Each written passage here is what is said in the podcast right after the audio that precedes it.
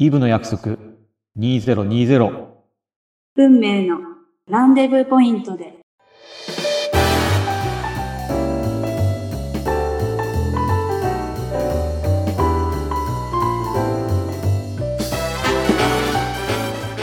第1夜2組目のゲストは7月のマンスリーゲストとしてファッション情熱インタビュー魂の声を聞けにご出演くださいました東京関東エリアを拠点に全国各地で演奏活動をしてご活躍でいらっしゃいます。サクソン奏者松山真澄さん。そしてもうお一方日本を代表するジャズバンド踊れるジャズバンドとして2018年11月にメジャーデビューされ2年が経ちました。トライフォースを中心にご自身でリーダーを務めていらっしゃいます。竹内大輔ピアノトリオそして黒船など数多くのバンドに参加。バンドやメンバーに合わせた歌心ある演奏で定評のあるピアニストであり作曲家です。竹内大輔さんです。ますみさん大輔さん師走のお忙しいところありがとうございます。ありがとうございます。ありがとうございます。はい。えーっと今日ますみさんのところはですねあの頑張って、えー工事で頑張っていらっしゃる方もですねちょっとあの音で参加ということで今聞こえた方はですね、えーこう年末大変な時に働いていらっしゃる方もおいでになりますので、まあ、それもちょっとね、えースペシャルゲストとして、えーご勘弁いただければと思いますが。10人ぐらいに参加してるみたいな。感じなんですかね結構こうゲストがねこうゲストが多い多いですね賑やかな多分ほぼほぼファンだと思いますけど、ね、そういう特別ですね。特別盛り上がですね盛り上がってます盛り上がねってますね。もうちょっと力入れてこうやってらっしゃるかなと思いながらですね。新しい形ですね。ね新しいスタイルですよね。こういろんな方に応援していただけるっていうのはねいいと思いますよね。まあ7月のですねマンスリーゲスト出演以来おおよそ半年ぶりのご登場ということになりますがご無沙汰しておりますお二人とも。ご無沙汰してももうそんな経ちますかね。ありますね。ちょうどあの頃ですもん。今思えばあの少しコロナが落ち着いた感のあった時期で。うん。うん、それでも昨今のコロナ状況よりはまだ回復傾向にあったかな。そうですね。前の多うん。分2桁とかですよね。そう。とか。電車も。そうそうそうそうそう、うんあの時ですよねきっと。うん。そうとは言ってもやっぱりこうオンラインでの収録でしたからね、まあ、それはそれなりに続いてたのかなと思って。まあ、はい。うん。まあ、昨今よりはちょっと回復傾向、まあ、本日もまあコロナ禍の折ですけど Zoom でのリモート収録となっております。通信状態によって若干ノイズ等により、えー音質にざらつき感を感じる場合がございます。またあの、えー応援して、えー頑張って働いていらっしゃる方の音声もお入ってくるかなと思いますのでそうですね何卒ご了承いただければはい応援だとこれは応援だと応援ですよね。これはあの ノイズではノイズではございません。あの応援だとあのこれはもうますみさんのこう地域を挙げてのですね応援だというあなるほどなるほど素晴らしい。素晴らしいですよね。そういう音ね楽の街ですからね。ねえさすがだと思いますね。ますみさんどうですか？2020年振り返ってますみさんにとってどんな年でした？いや、本当まさかこんな年になるなんてだ誰もが思ってたと思うんですけど、うんうんいやもうもう皆さん想像もしない、なんでしょう、日常生活になっちゃって、うんで、私も、まあ、こんなに長く、うんなると思ってもいなかったんですよね、あの頃は。まあ、うん仕事とかはね。まあ、だいぶ落ち着いてきたので、もう、これから活動もいっぱいできるかな、なんて思ってたんですけど、まあ、やっぱり冬になってくると、もう、やっぱ感染ね、増えてきて、うん。うん。やっぱお家で過ごすことが今年はすごく多くて、なるほど。で、いろんな、今まで、そうですね、見直せた年だったかなと思います。うん。ああもうね。自分自身もだし、生活もだし、うん。うん。である意味そういう面では、まあ、一個、いい年でもあったなって、なんか無駄をなくせたっていうか、うん。いろんな気づきもあった年だったので、うん。まあ、よ、いい年でもあり、もうちょっと、寂しいというか、嫌だなっていう年でもありましたけど、うんうん。うん、まあ、引きこもごもですよね、そういう意味ではね、断捨離もできたかもしれないし、まあ、見直ししたり、でも、それこそ、こうね、まあ、第1波、第2波、第3波の中の話ですけど、まあコロナのそういう流れに、こうな、波みたいなのがあったからね、そういう部分もね、ありますしね、まあその中で、こう、そうですね。こんなにあれですよね。例えば演奏をこうこう活動っていうか、そう公の前でしないっていうことも今までなかったじゃないですか。そうですね。ねもう本当、もう今月とか本当、なんでしょう。もう手帳真っ白まではないですけど、うん。やっぱこう演奏の仕事が全然、あれって、だから季節がわかんないですね。ああ、そっかそっか。うんそうか。その、その、その、な、な手帳パンと見たときに、その、何月、あ、この、この時期はこういうね、あの、演奏活動があって、こうだっていうのありますもんね、そういう例年のね、流れそうが。なんですよ。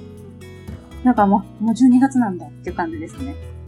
そうですよね。あっという間に12月っていう感じですよ。な、あれよあれよというまでっていう。本当に。うん。確かにね、そんな年でしたよね。なるほどね。ありがとうございます。大輔さん、いかがですか？同じ質問ですけど。2020年。そうですね、まあ、まあ似たような話にはなっちゃいますけど、うんうん。まあ、やっぱりそのどうしても中止にせざるを得ないライブがどうしても出てきてしまったり、まあ、うんツアーもなくなったりうん。っていうのが、まあまあみんなそうだと思うんですけど、うん。まあ、でもその中であのトライフォースとして新しいアルバムをはい作れて、うん。あの10月に無事にまあ無事にっていうか本当もっと早くリリースするはい。予定だったんですけど、うんまあなんとか10月にリリースさせてもらったりして、まあこういう状況ではありますけどなんかはいその中で工夫してうん。やれたのはなんか一回り成長できたのかなっていう印象は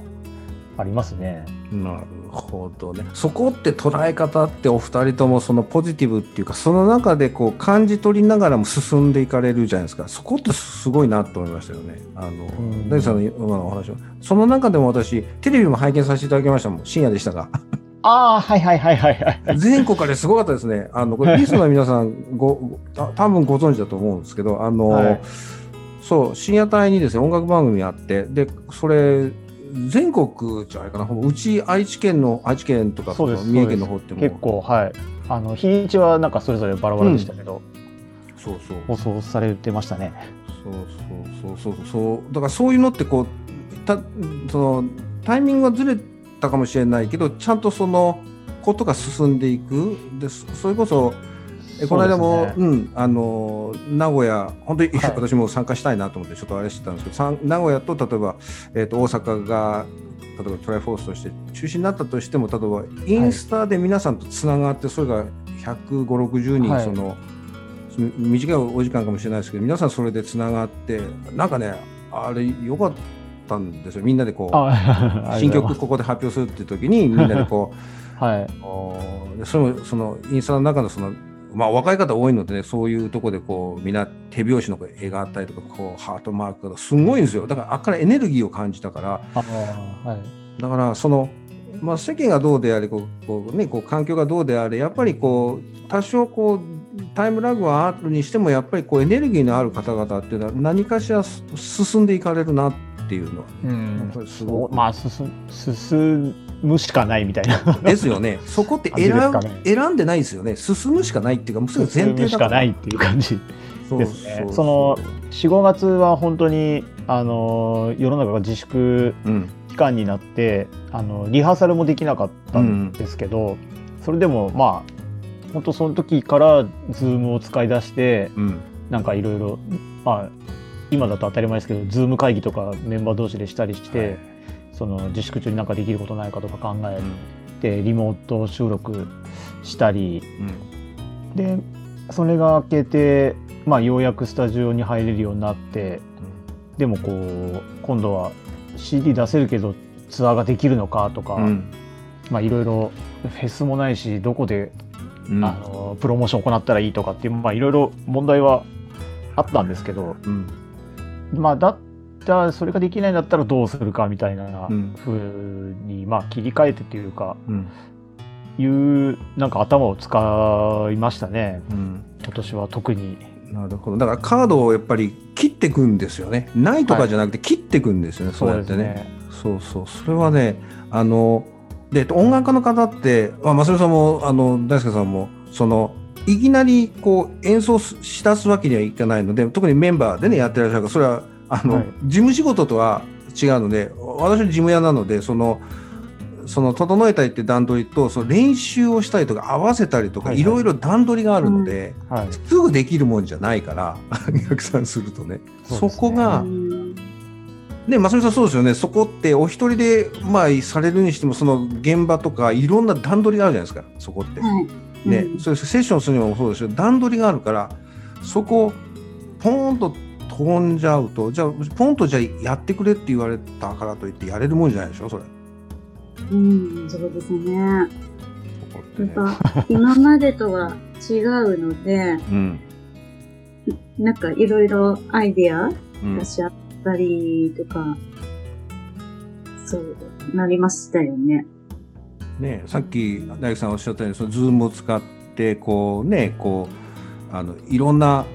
こう、はいリモートでねであの特にリモートのその進化もあると思うんですけどやっぱりそれってうんね、難しいんですってねあの、時間差がやっぱり埋められなあかったりですね。はいはい。そうですね。だそれにたたどり着くまでにで特にそのえっ、とまあえピアノもそうですしまあサクソフォンもそうでしょうけどそのあの電気をこうまあもちろんアンプもあるとは思うんですけど要はクラシカルな面で言うと結局その電気を使わない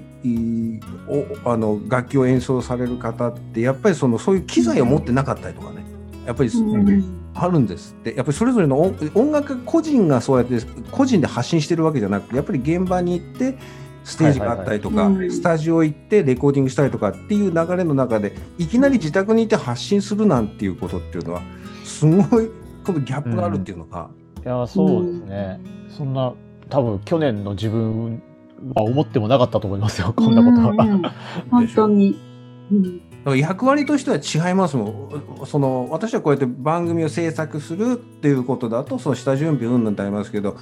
プレイヤーっていうか音楽家の方っていうのはそこの現場で演奏したりするための下準備があってそれこそはい仕込みが、仕込みっていうかその下準備があってあの演奏するっていうのがこう役割なところそのもうまあ間違いっていうとどうかわかんないですけどでもそんなことって今までなかったですよねそんな。そうですね。うん、やろうと思ってる人はそういうのはお好きな人はそうでしょうけど基本的にプレイヤーだから、うん。うん、例えばスポーツのプレイヤーでも一緒じゃないですか、その例えば野球なら野球の人が例えばその、まあ、そのグラウンド鳴らすことは多少あったとしても例えば一つ全部賄うみたいなもんだから、はいはいはいはい。一人野球チームみたいなもんで そういうイメージに近いかなっていうよくよく考えてみれば聞く方からすると分かんないんですよ。あそりゃ役割違うよなと思いながら話聞いて、うん他の音楽の方が家にそんな機材がある人とない人にやっぱりそこでまず分かれてもう発信する云々の前にまずそんな機械そのインターフェースを整えるまでに時間かかるし、うん。っていうところがあって、うん、で特にクラシカルな方はやっぱりその、うん、なんていうの、まあ、現場に行って演奏するっていうことが基本だから、そのためのルーティンとかいろんなことでその時間を十分使ってやってきたことにプラスアルファだからそう簡単にできるわけじゃないしっていうものなんですよね。ねだって、ますみちゃんなんかさっき、昨日、音声ファイル送れなかったでしょ？最初。そう。いや、でも本当にそういう、まず、なんでしょうね、その、ズームうんうんっていうのとか、やっぱ私たちってあんまりこう、こういう何、画面うん、うん、で仕事することって少ないじゃないですか。確かに。うん。だから、やっぱこういうの通して演奏を、あの、届けるとか、今までやったことないですし、やっぱ生がいいってね、お客様もいらっしゃったりとかで、まあどうしたら、その近いクオリティでお届けできるんだろうとか、まあそういうのもいろいろ考えたりでしたし、まあでも、あの、私とか結構同期、大学の同期とかって、はい。もう実家に、あの、自分の地元帰った子多いんですけど、うんまあそういう子たちと一緒に演奏をまたやりたいねって言っても、なかなかやっぱまあみんな散らばっちゃうと集まることもなかったんですけど、うん。まあでもこういう状況になって、まあリモート演奏、あ、こういう形でみんなと共演するっていうのもできるんだっていう、まあ気づきもあったりとかで、うん、まあなんか、いろいろでしたね、やっぱ。うんうん。確かにね、それはね、あの、プロ、プロの方にお話聞かせていただいたときに、その、配信すればいいじゃないってその素人は思うかもしれないですけどプロ持ちはもあ持ち屋は持ち屋のその何ていうんですか？あの事情があるって言ってくださった方がおいでになってお金をいただいて何かをしたりするっていう時のクオリティっていうのはこれは素人には分からないそういうあのなんていうかあの事情があるっていうところが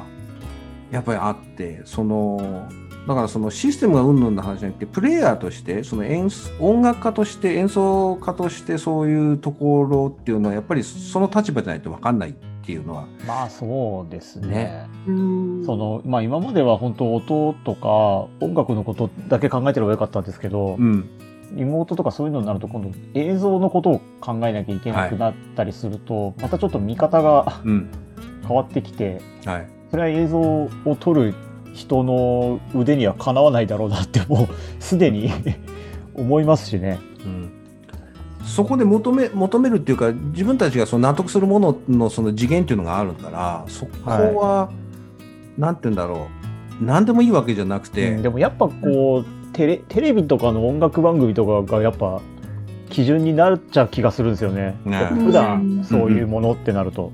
確かにね。そうなると絶対超えられないとか思いますし。うん、そうですよね。だからそういう、やっぱ映像を撮る機材とか、音を撮る機材って、やっぱりそういうのって持ってはないから、うん。まあなんかね、皆さんこう、もう iPhone とかで、うん。そういうのできるじゃんみたいな、うん。まあ確かに言われたりとか、まあ確かにね、こう今一台あれば、何でもできちゃう時代ではありますけど、うん。でもいい音でとかいい、やっぱこうパフォーマンスっていうのは生にはしたことないっていうか、勝てないなっていうのも、ううんん。うん、感じましたし。うん。まあ、そこがプロフェッショナルな方のやっぱりこうだからプロフェッショナルなんでしょうねやっぱりそこはね。だから素人とは違うからだから何でもいいわけじゃないしそんなだからプロだから持ち屋持ち屋っていうのはそうですね。あそうすごくね今になって響きましたね7月ぐらいにそういう話を聞かせていただいて、はいはいはい。持ちは持ち屋のその事情があってなかなかその踏み切れないっていうかこういう条件がっていうのは発信すればいいわけおそれは逆に言うとそのあのどういうプレーをしていくかどこでどういうパフォーマンスをするかっていうのはそれぞれのやっぱり音楽家のおなんていうか軸があるのでそこはそう簡単にいかないってた時に、最初分かんなかったんですよ。素人としてはあの聞かせていただく部分で。要はその、そこまで気が及ばないっていうのはかだから後からいろんなことをみこう勉強させていただく中ではそそこはこうプレイヤーとしてのプロフェッショナルとしてのそのあの軸があってそれを取っちゃったらプロじゃなかったりとか自分のやってる音楽のもう大切な根幹に関わることだったりまでいっちゃう話だから。はいはいはうんそれ簡単な話じゃないんだな。だからどう逆に言うとそうすると今のこの状態がどんなに一大事なのかとかそのねっていうことも含めてこれはどこまで続くのかじゃあどうしていくのかっていうところも、はい出た時に私たちで言うとこう番組を制作したりとかこう音楽家の方々ご縁あった方々を応援したいって言った時どういう応援の仕方をあっていうふうにフィードバックになってたりとかこう本当に半年ぐらいはお二人とこうご縁いただいてからもういろんなそういうことも考えながら、い。はいうん、だからその、まあ、今回のこのねクリスマスのあのイブのあ約束の番組もそうですけど去年の1年前っていうのは本当にあの 皆さん顔つけ合わせてこう番組をやったりなんかししてっていうイメージでなんかほんわかだったんですけど、まあ、今年はそういう音楽家のあの方々とのご縁もあったのでそういうのをちょっとねあのリアルに、えー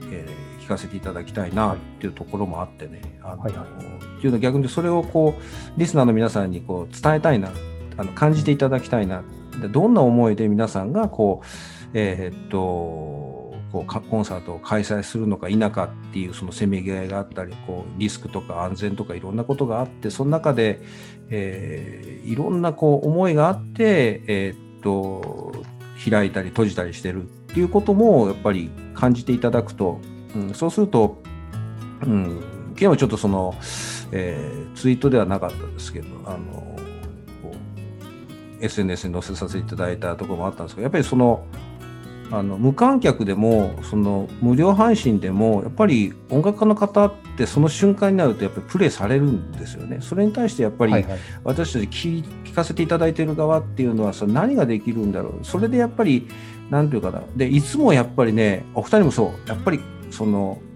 聞いてくださる方がいるから演奏できるんだっていう感謝もありながらじゃあ私たちはそのあのまあこれ私の個人の経験でちょっとお伝えする私ちょっと今年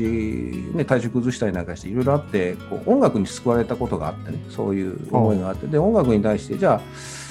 恩返しみたいなところもあってそういう思いもあってこういろいろこう音楽家の方と関わらせていただいてで音楽家の方はいつもおっしゃるんですよ。やっぱりそのあのオーディエンスお客様に対して聴いてくださる方がいるから演奏できるんだよっていう感謝を伝えじゃあ私たちはそのやっぱり尊敬の域なんですよ。私たち素人からすると聞かせていただくじゃあじゃあ尊敬のその敬意をどう表すかって言ったら例えばだから投げ銭しなさいって言ってるわけじゃなくて何かをこうエールの形でねお互いやっぱり総合で何かできることってあるんじゃないのかなと思ったりして、うん、うん、だからそう。だから何かそこで感じたら投げ銭システムがあったらそれこそワンコインでもね1000円でも2000円でも3000円でもいいですよ。やっぱりそういうものをこうこう形にするアクションにするっていうことで音楽家の方とつながったらもっとこうあのこのコロナ禍でねあの何かつながるんじゃないのかなっていうのはね、昨日ちょっとこうつぶやかせていただいた部分があって、うん、だからやっぱり形にしていく。いつもやっぱりこの音楽家のだ今日伝えたかったのはそれだったんです。音楽家の方っていつもやっぱりあの感謝を持ってしてらっしゃるからそれに対して私たち素人のこう聞き手の方は何か恩返ししたかなとか何かそれに対して敬意に対して形にしたかなっていうのをね、昨日ちょっとね思ったんですね。だから何かしなさいんじゃなくてやっぱりそういう思いでだって音楽に救ってもらったって経験を50年ぐらい生きてますけども初めて、えー、したのでだったらそういう思いで関わらせていただきたいななんてことを思ってですね、えー、この番組を お届けしてはいるんですけどね。だからそう。だから言葉でというよりやっぱりアクションで何か音楽家の方にねいつも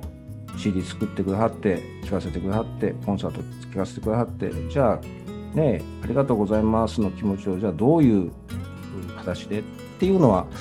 大切なんじゃないのかなみたいなねそんなことを感じたり、えー、しましたね。うん。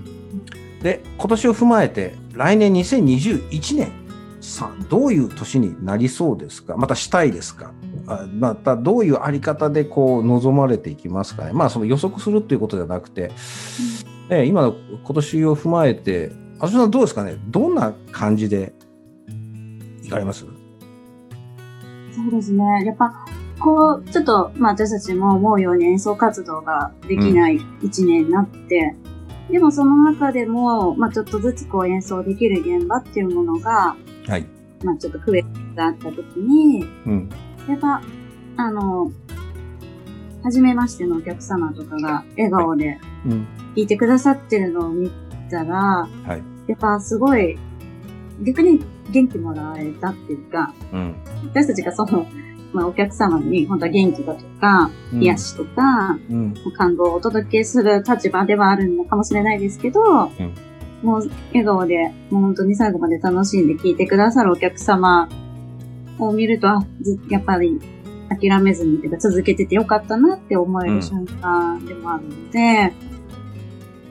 うん、またさらに来年はそういう現場が本当に少しずつでも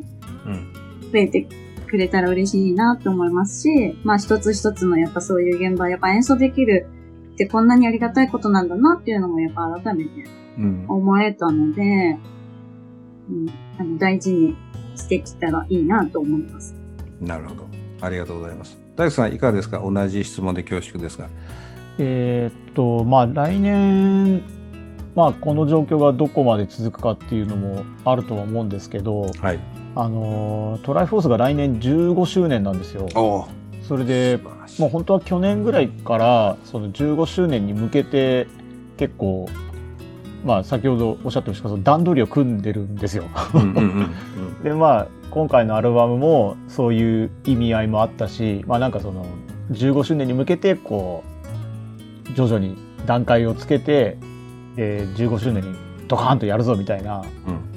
あのビジョンはありまして、はい。まあ、それをどう、あのするかっていうのが、あのまあ、来年の、うん。まあ、なんていうんですかねどういう年っていうかそのその状況に合わせたうん。やり方をうん。追求していくという年になるんじゃないかなという感じが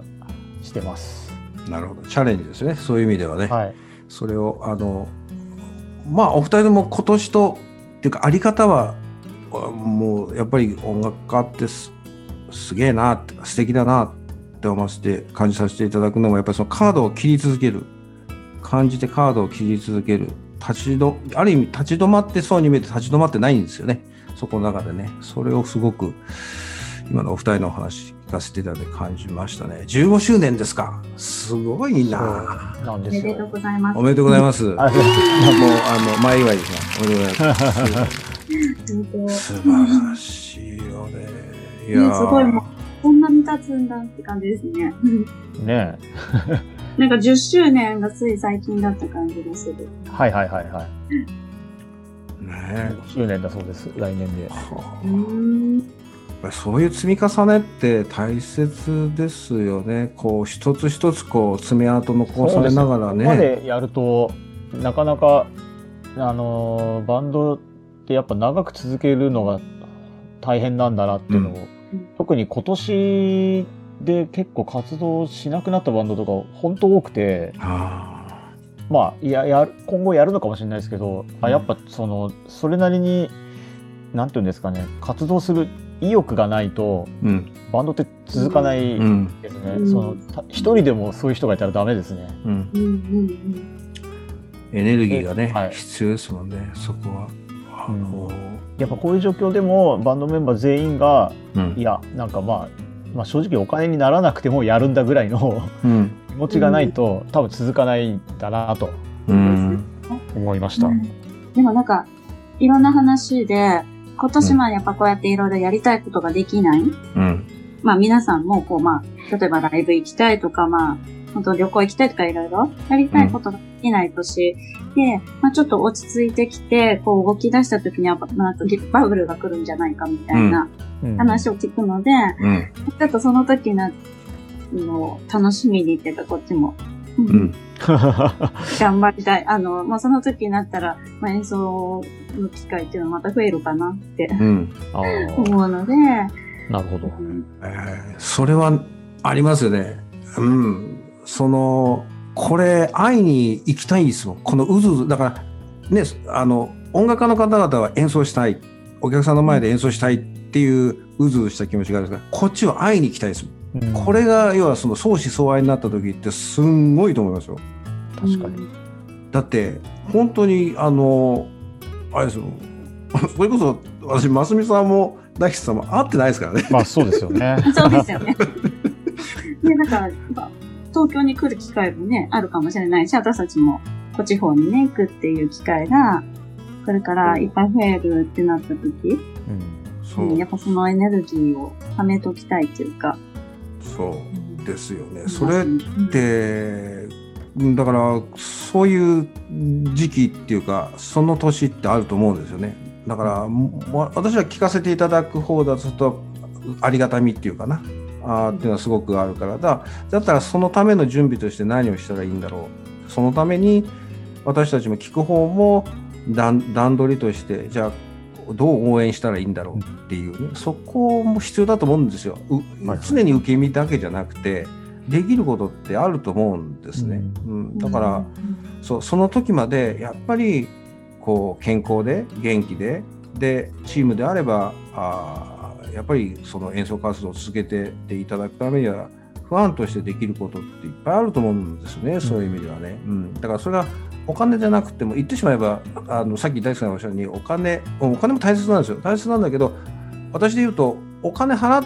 てでもやりたい、うん、やりたい、ううんん、から放送してるっていうところもあったりとかね。うん。だからそれはお金のかけ方であって金額ではなくてね、うん。なるほそう。だからそこは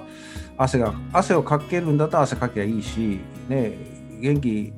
を出すことがあ何かできることは元気出せばいいしみたいな。うん。だからできることっていっぱいあると思うんですよね。だからおお二人にねあの会いに行けるうんそのタイミングまで、えーじゃあ何をしていったらいいんだろうかみたいなね。そういうのは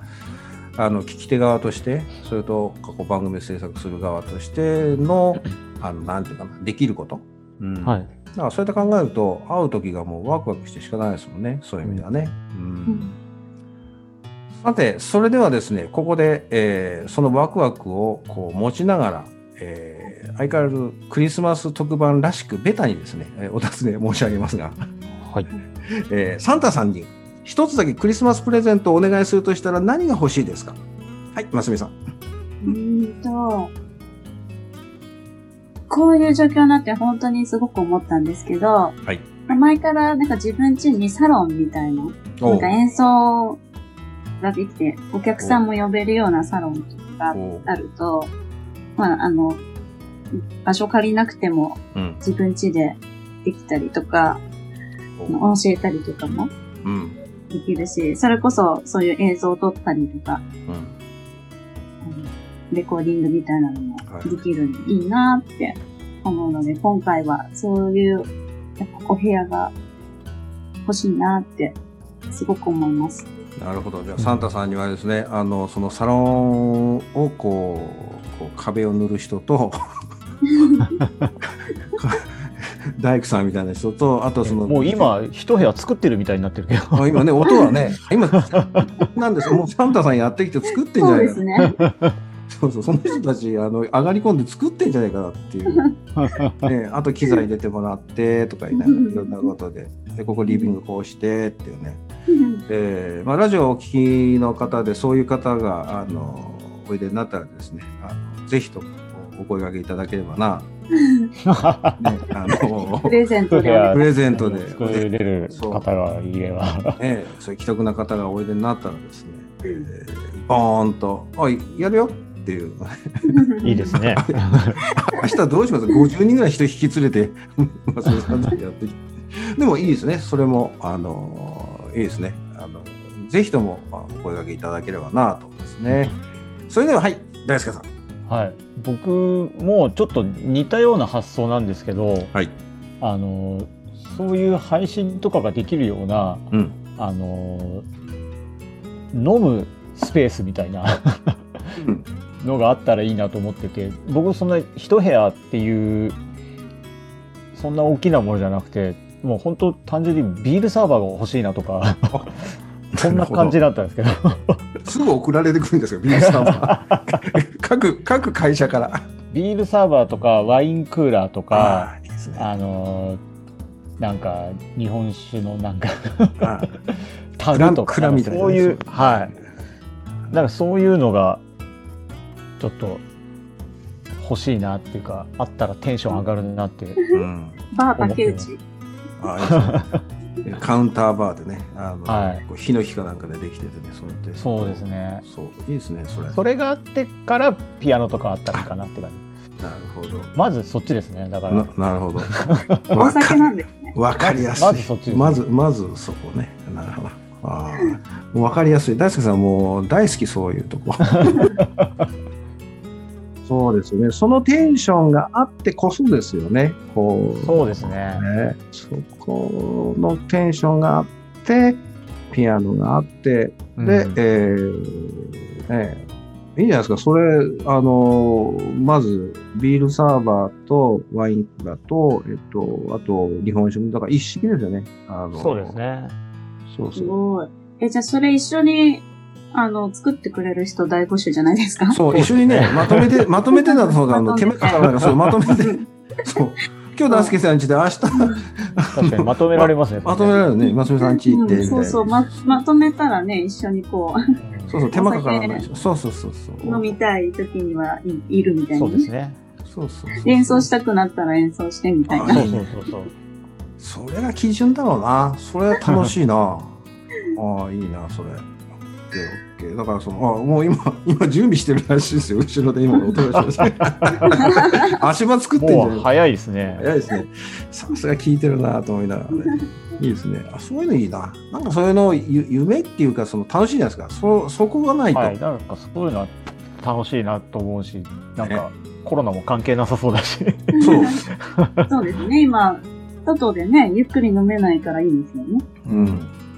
はい。それではですね、最後にお二人から2020年を、えー締めくくる演奏会などのお知らせをですね、えー聞かせていただきたいなはいと思います。まず、はいレディーファーストということで、えー、ますみさんからお願いいたします。はい。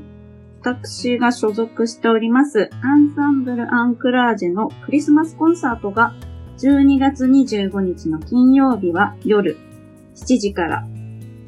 で、12月27日の日曜日は1時のお昼からですね、上野公園野外音楽堂の方で行います。ちょっとね、あの、野外なのでうん、寒いかなとは思うんですけれども、あの、暖かい格好をして、ちょっとクリスマスの夜、素敵な演奏を聴きに来ていただければなと思います。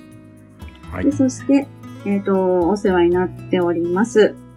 えっとシンフォニークルーズ、レストラン線で演奏をしているんですけれども、の年内は12月26日の土曜日にですね、ランチクルーズとサンセットで演奏を予定しております。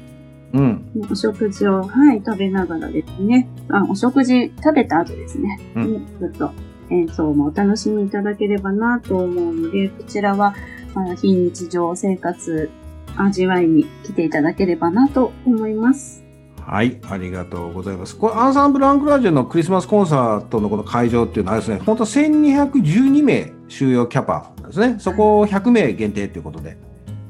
はい。ね。で、あのーまあ、寒いっちゃ寒いですけど、それ、あれですね、全天候型ですね。あの、換気環境の良い全天候型の屋根とかのシェードっていうのがついてるっていうのホームページが拝見されたら、そういう屋外音楽堂ですもねそうんで。すね。はい。だからまあ感染対策としてはいい環境だなっていうふうにねうん。そうですねえーはいですね。で、ワンドリンクをこうオーダーしていただいて、えープラス、料金が4000プラス500円ということで、4500円ということで、この、えー12月25日金曜日ですね、会場が18時ですね、で、開演が19時ですね。で、えー12月27日日曜日、こちらは会場が12時、そして開演が13時ということで、えーこう、クリスマスには、あー非常に華やかな方々が、えー楽しい、えーまあ、コロナをぶっ飛ばせみたいな感じでですね、うん。えー元気よく、そして、えーピュアな音楽を聴かせていただけるかなと感じております。あと、えーとレストラン線シンフォニークルーズでの演奏、これまた素敵な、えー12月26日土曜日ですね、えーランチクルーズサンセットですね。これ土日祝日は10%割りなんですね。これね。今、平日は20%オフっていうのになってるんですけども、はい。あの、ね土日祝は10%割引で、あ、これ、あの、乗りたいって時、私に言っていただくと、っていう割引になりますね。10%っていう時は。ぜひともですね、素晴らしい。なんか、いや、私に言っていただければ、あの、船でお迎えに行きますって言われるかなと思いながら、船長様やってらっしゃるんだと思いながら今、心の中一人で。で、ランチが13時25分から13時45分ですね。で、サンセットの方が、えー17時55分から18時10分、えーのお時間で、えー演奏していただけるということでですね、あの、なかなかこういう機会ってないと思うんですよね。あの、戦場でこう音楽を聴かせていただくまたそのそういう環境っていうかなその夜景だとかまた昼間と夜では違うのでぜひともですねこの戦場のでの演奏ですね聴いていただければなと思います。えーいずれもえーますみさんの方に、えーお声掛けいただければと思いますので、えーまた番組のホームページ等にも載せさせていただいておりますので、そちらの方にご連絡の方はしていただければと思います。ありがとうございます。ありがとうございます。それでは大輔さん、よろしくお願いいたします。はい、えー僕はですね、12月26日土曜日、まあ、ますみちゃんが船の上で演奏してる時に僕はですね、えー、南青山のジマジンというお店で、えー、毎年12回ソロピアノライブというのをあのやってきたんですけども今年も、まあ、なんとか年末に滑り込んだという形で、えー、ソロピアノライブをやらせていただきます。えー、昼夜2回公演でですね、えー、どちらも2ステージを行うので、まあ、結果4ステージその日を行うことになるんですけども、えー、お昼はスタートが1時30分から、えー、夜は、えー、まあ夜というか夕方ですかね。スタート、えー、18時30分から、えー、それぞれ行います。そして、えー、この日はですね音声のみになるんですけども配信も、えー、行わせていただきまして、え、ツイキャス配信をさせていただきますので、え、またその足を運べなかったりですね、え、遠くてなかなか東京は行けないよという方はぜひ、あのこちら申し込んでいただければなと思います。えー、14日間アーカイブされますので、えー、一度登録していただいたらですね、あの年末年始はその音声で過ごせるということにもなってますので、うん、はい、ぜひこちらもよろしくお願いします。はい、ありがとうございます。えー、大工さんのソロピアノライブですね、12月26日土曜日、南青山にありますジマージンさんですね。はい、えー外苑前駅前で、えーまあ、12年間ライブバーとして営業してきたこうジマジンさんがですね南青山、はい、えー、これこと通り、あそうですねこと通りはい。ね移転オープンされたということで、まああの、はい、ホームページ拝見させてもレンガとこう木をこうねね。基調としたねすごい内装、はい、でしかも充実した音響設備ということでですね、はい、先ほどおっしゃったように、うんうん、2年2年ぐらいだったかな。で、はい、2年前ぐらいにそこに移転してきたんですよ。なるほどでその移転する前からも僕よく出させてもらってて。そうなんだ、はい、結構付き合いの長いお店ではあるんですけども。要にこれなかなかこういうステージって、まあ、コロナ禍でもあってねその感染対策でその50%あのこのキャパの半分ということでね、はい、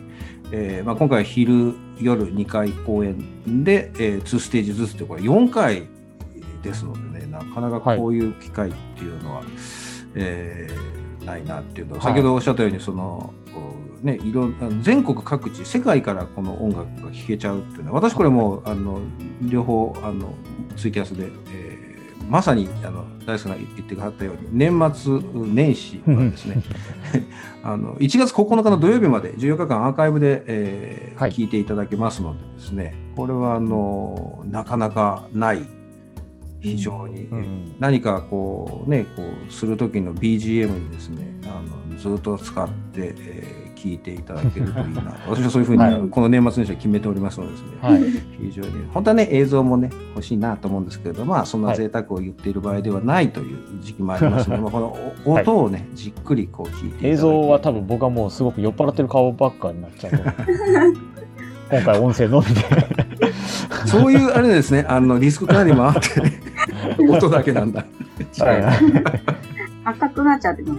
そうですね。はい、こんな顔して弾い。てんのかと言われない。ためにも、はい、音のみで、ね。なるほど。なかなか素晴らしい。ですね。えっ、ー、と当日あドリンク別として3500円ですね。はい、でツイキャスの方は1200円ことで、えー、なっておりますので、それぞれ、えー、番組の、えー、今のお知らせについても、詳細はアナラジ番組公式ホームページおよび Facebook に掲載されておりますので、そちらもご参照いただければと思っております。はい、さて、ますみさん、大輔さん、本日はお忙しいところ大切なお時間を使って貴重なお話ありがとうございました。ありがとうございました。もう久しぶり、半年ぶりのお話を聞かせていただいて、もう、あの、なんていうかな、感無量というかね、まあ、あの、今放送させていただいている以外にもお話をいろいろさせていただいてですね、はい、あの、非常に、えー、なんていうの、こう、まあ、あの、ナビゲーターとしては、あ非常に、えー、不謹慎でございますけれども、一不安みたいな形ですね。はい、ありがとうございます。もうもうダメですね、こう大好きな人をこう目の前、目の前でいないんですけど、あのこうお耳にしながらですね、もうワクワクがいかにブレーキとこうアクセルをこううまくこうチェックするかって難しいんですね、だからね、えー、そういうことを思いも含めてですね、今日は非常に、えー、貴重なお話をありがとうございました。さて、最後にお二人から素敵な素敵なクリスマスプレゼントがございます。お二人で演奏されていらっしゃるスペシャルな曲をご用意してくださいました。どのような曲をお聴かせていただけるのかということを、ますみさん、ご紹介していただいてもよろしいでございましょうか。クリスマスってことで、あの、たくさんあるクリスマスソングの中からですね、あの、大好きな一曲をお届けしたいと思います。ホワイトクリスマス。どうぞお聴きください。ありがとうございます。大輔さんからも一言お願いします。えーまあホワイトクリスマスを演奏しますがまあ2人のピアノとサックスならではの、あのアレンジもちょっと考えて、えー演奏してますのでそこにも注目しながら聴いてみてください。はい、ありがとうございます。それでは、ホワイトクリスマスを聴かせていただきたいと感じております。ますみさん、大輔さん、ありがとうございました。来年も引き続きよろしくお願いいたします。メリークリスマス、そして良いお年をお迎えください。ありがとうございました。ありがとうございました。本日のゲストはサクソフォン奏者、松山ますみさん、そしてピアニストで作曲家、竹内大輔さんでした。ありがとうございます。